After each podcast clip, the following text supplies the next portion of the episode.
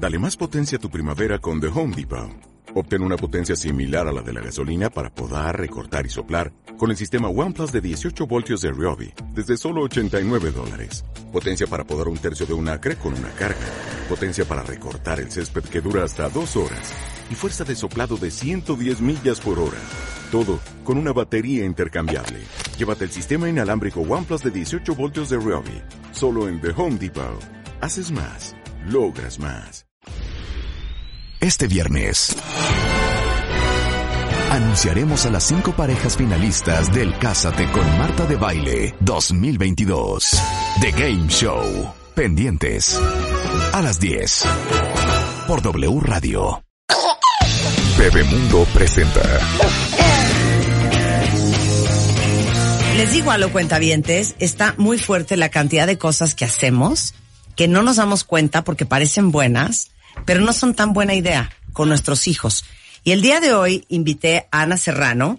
Ella tiene un doctorado en educación por la Universidad de Chicago, es autora de 15 libros, desde Ayudando a Crecer de 0 a 3 años, el de 3 a 6. Es especialista en inteligencias múltiples, en estimulación temprana, en competencias y es conferencista sobre pedagogía, neurodesarrollo y este y el método multisensorial simbólico. Y tenemos una lista bien interesante ¿eh? de cositas que hacemos muchos cuando somos papás con nuestros hijos, con toda la buena intención. Y hoy Ana les va a decir por qué o cómo no son tan buena idea. Desde hacerlo taquito hasta dejarlo llorar, hasta sacudirlo o el chupón. Y quiero ver cómo vas a explicar por qué el chupón no es buena idea, porque mis hijas fueron de chupón las dos sin parar. No, bueno, mira, eh, la verdad es que todo es cuestión como de cuándo y cómo. Puede ser una excelente idea, bien honrando a su nombre el pacifier, la verdad Sí. es que literalmente si Pacifica. pacifica. Sí, claro. Entonces, realmente es una excelente idea en un porcentaje de los bebés. Hay bebés que si tú los ves desde el útero es precioso, se chupan el dedo. Mi hija de la chica, Ajá, cuando tenía, la grande usó chupón hasta como los tres años y medio. ajá. Y te lo juro que yo se lo hubiera dejado hasta los diez. Ok. Eh, la chica, cuando tenía, yo creo que dos meses de edad, le di un chupón. Literal, cuentavientes, no les estoy mintiendo. Qué lástima que nunca lo vi. ¿Lo escupió o? Lo escupía y boca abajo movía su manita de la, de la mano derecha, Para así con un gran esfuerzo para meterse el dedo gordo. Ay, Entonces, no. claro, la chiquita no era de chupón, la chiquita se chupó el dedo hasta los 14. Para que me entiendas. Bueno, Y mira. no estoy exagerando, 14. Está bien. Fíjate que sí hay una necesidad de succión en un, bueno, en todos los bebés, pero en un porcentaje de bebés está como mucho más clara. Y ¿Por qué? desde Por- el ¿De dónde útero. viene ese instinto? A ver, cuenta eso de la succión de... Bueno, la succión tiene que ver con la sobrevivencia. Absolutamente. O sea, es como el instinto con el que naces, o sea, está programada la especie para poder mamar y poder sobrevivir, ¿no? Y poderse vincular además con mamá. Entonces, sí hay como una, este, digamos, un aprendizaje que a partir de la succión hay tranquilidad y por lo tanto, pues bueno, hay, hay como una tendencia a usarlo más, ¿no? Entonces, la idea aquí es como, no es de sí o no, la verdad es que como todos estos temas de crianza, es cuestión de ver el caso específico del niño y no abusar fuera de edad. Es, yo creo que esa es como la, el, A ver, explica eso. el core de la, del mensaje. Mira, el, el niño puede necesitar el chupón en momentos de ansiedad y se lo pones y está perfecto. Ahora, cuando el niño está alerta, encantado, explorando el mundo, es un crimen ponerle el chupón. Porque entonces le estás tapando los ojos virtuales. El niño explora por la boca. Entonces, si tú cierras esa ventana de exploración para que simplemente pase el día, la verdad es que el niño deja de explorar por la boca los objetos en un momento en el que está tranquilo. Cuando Claro. está intranquilo, de todas maneras, sí va a estar intranquilo y no va a explorar. Claro. Entonces, es un caso en el que no vale la pena usar el O sea, chupón. el chupón se usa cuando el niño hay que pacificarlo. Por eso se llama en inglés pacifier. Exacto. Pero cuando el niño está tranquilo, ¿por qué tener el chupón metido ¿Por adentro? qué? Es un poco el mismo crimen, que es bien común cuentavientes, de sacarle las manos y hay atrocidades hasta de amarrarle las manos a un bebé para que no se meta las manos a la boca. Exacto. Sin entender que los niños se meten las cosas a la boca. ¿Por qué?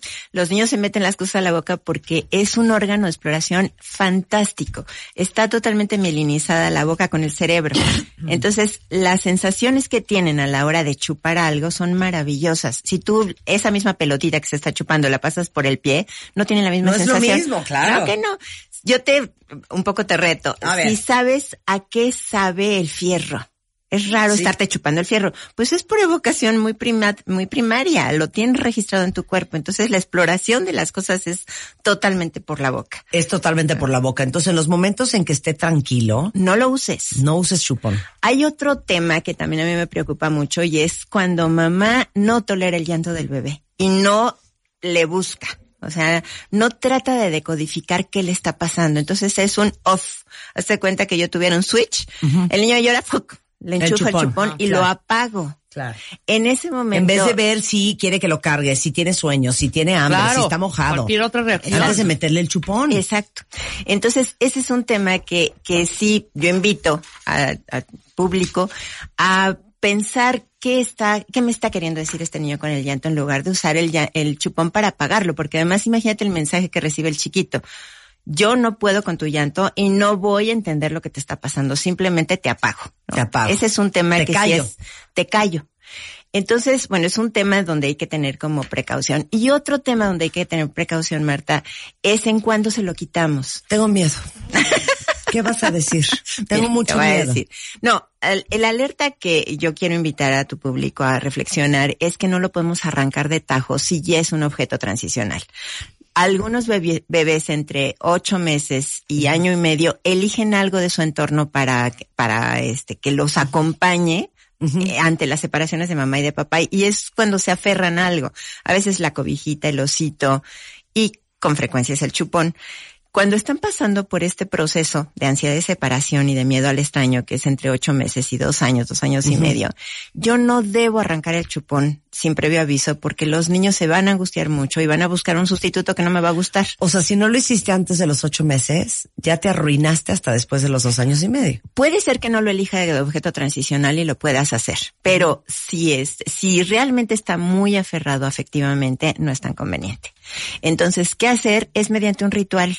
Los niños sí anhelan ser grandes, entonces, de algún, de alguna manera se le puede regalar en Navidad a los Reyes Magos o a Santa Claus o a algún bebé que están haciendo.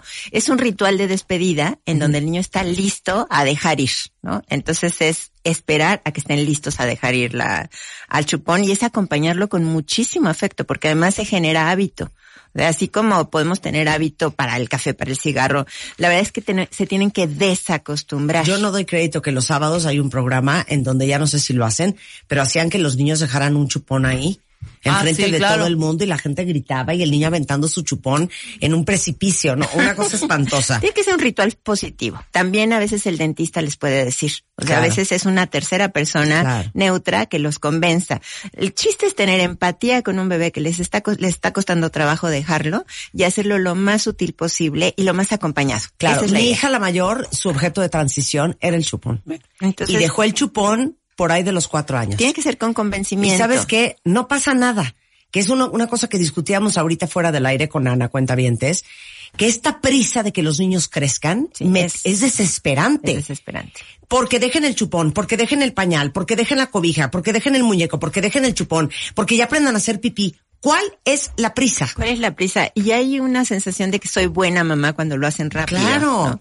Y, si en la que no guardería los obligan a que sus hijos no vayan con pañal, y son niños de año, año y medio, dos, dos y medio, tres, tres y medio, pues entonces ¿saben qué? Tienen que buscar otra guardería. Exacto. Pero es un crimen quitarle a trancazos una cosa para la cual emocional, No están preparados. madurativamente, no está preparado un niño. Así es, así es, Marta. Como si él dijera, ya voy a dejar el pañal.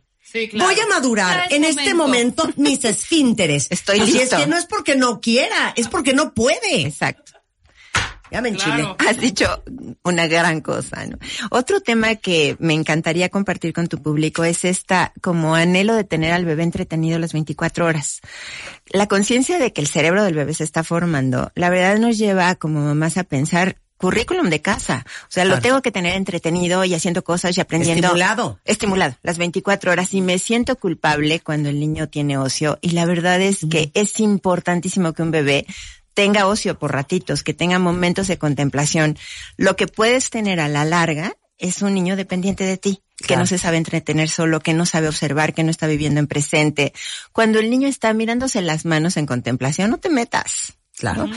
Cuando el niño está observando algo, la verdad es que es un momento de estar consigo mismo y es un tesoro que va a tener para toda la vida. Entonces, un poco de ocio o momentos de contemplación en un bebé son maravillosos. No te sientas culpable, mamá, si lo tienes que tener entretenido Me todo el gusta, tiempo. me gusta. Y esto de pronto nos lleva a la exposición de los bebés a la tecnología, que es realmente otro, otro tema que me encanta porque siempre hay una buena intención. O sea, un papá que ve un bebé que desliza el dedito sobre el iPad y que puede hacer maravillas, se asombra y dice, bueno, ya le estoy dando un chip para el futuro. Sí. Y esto, la verdad es que la gran sorpresa es que la Academia Médica Norteamericana y la canadiense aconseja que de cero a dos años no se expongan a los niños a la, tele- a la tecnología. Yo sé que es complejo porque vivimos en un, en un mundo de tecnología. Ahora, las razones son muy poderosas.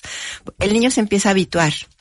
Al tener una pantalla muy cerquita de los ojos, empieza a cancelar uno de los ojitos y pierde tiempo del juego y de la interacción más importante que va a cincelar el cerebro, que son las interacciones de calidad en tercera dimensión. O sea, cuando yo interactúo con un bebé, lo veo a los ojos, le canto, lo meso y cuando empieza a caminar, carga, desplaza, clasifica, señala, realmente está su cerebro creando unas conexiones que le van a servir para toda la vida.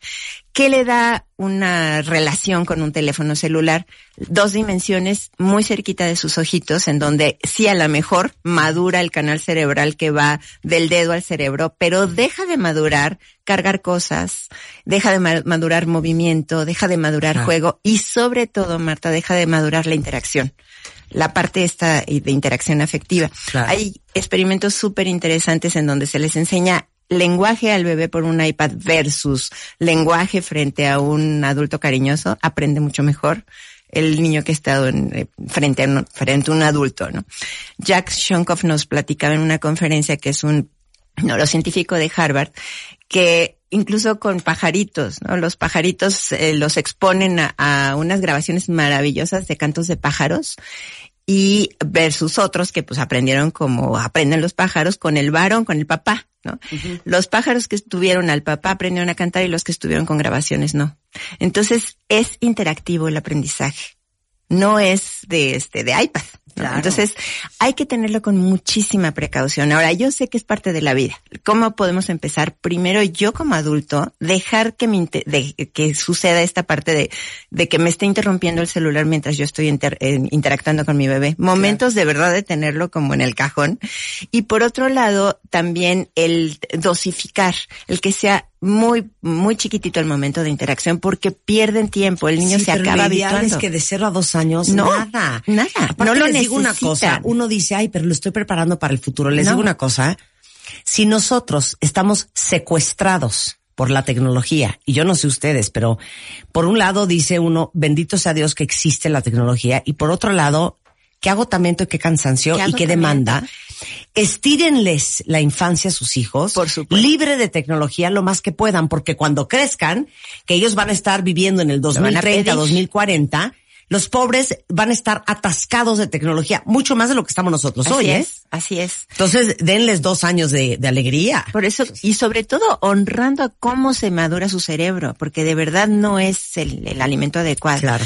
Ante las pantallas ya de tele, hay un estudio interesantísimo de Dimitri Christakis que mientras más exposición a la tele de los niños de 0 a 3 años, mayor tendencia a la hiperactividad y a la falta de atención a los 7.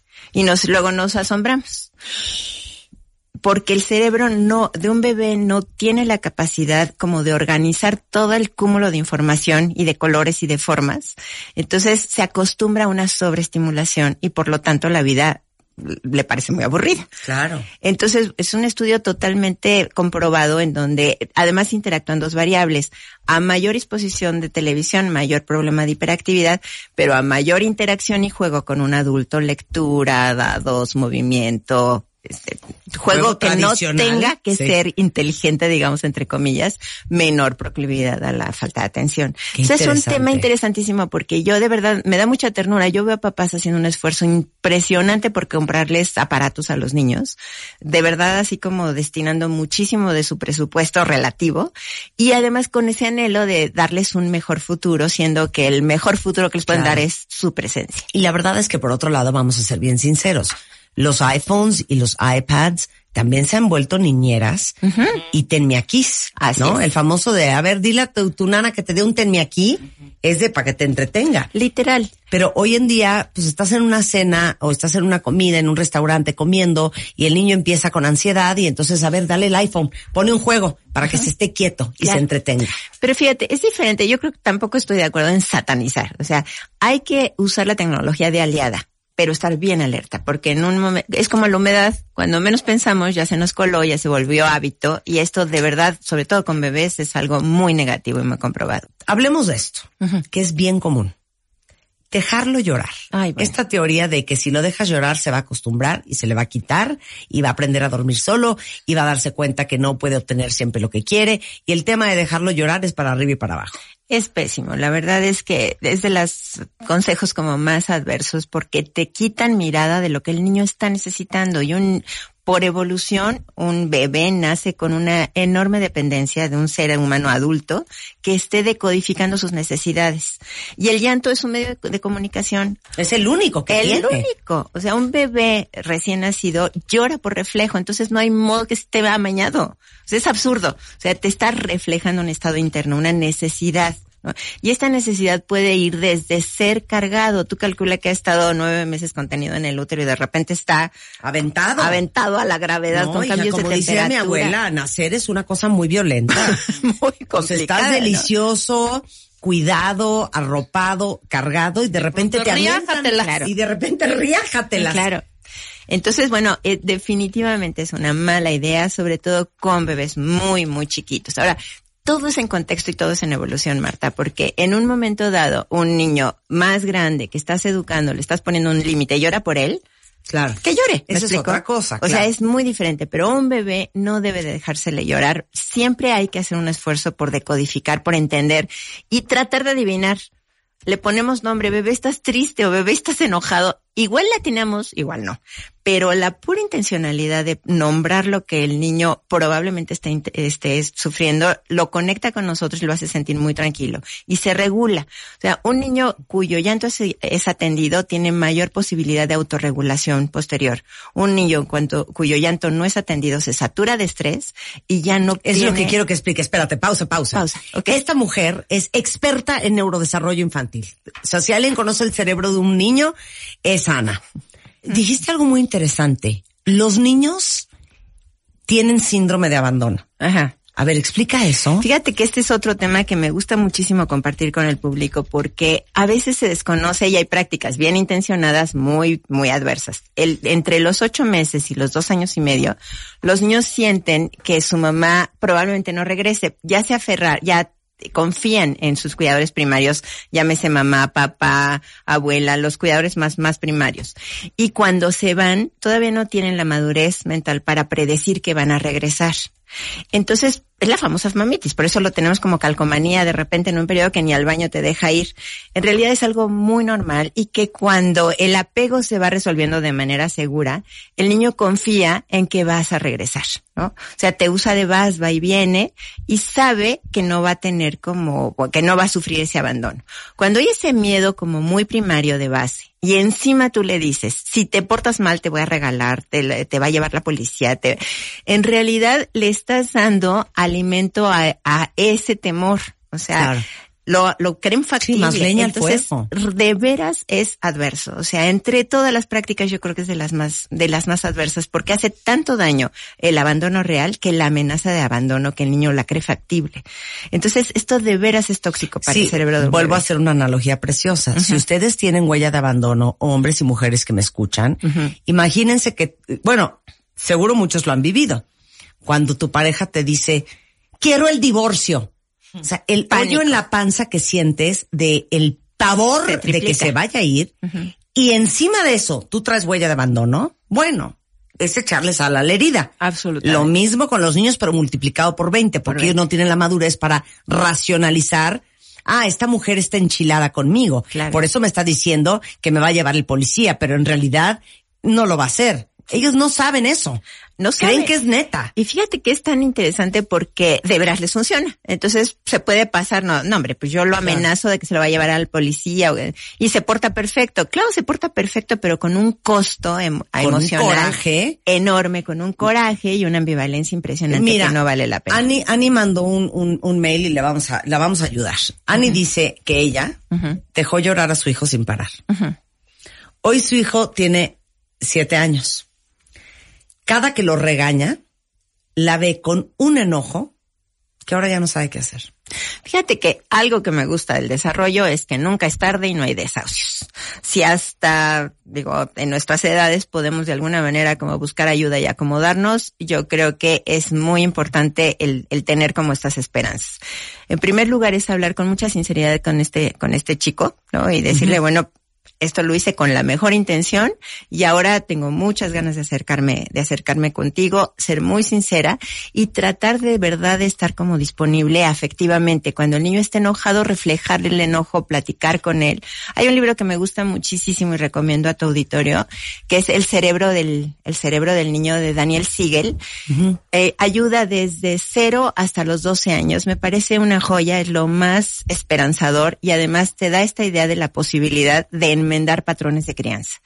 Claro. Si eh, la cuenta tiene la posibilidad de conseguirlo maravilloso y si no, de verdad que acercarse con un profesional como para buscar estrategias es, es genial. O sea, que no pierde esperanzas, claro que puede recuperar. Siete años es una super edad como para hacer enmiendos y todavía podemos hacer cosas a los 14, a los 20, a los 30, a los 50, a los 60. La verdad es que sí podemos recuperar y sobre todo lo más importante es la conciencia. ¿No? O sea, la verdad es que el perdonarte, cuando tú haces las cosas por buena intención, la verdad siempre es mucho más fácil hacer el enmiendo. ¿no? A, a que lo hayas hecho a propósito.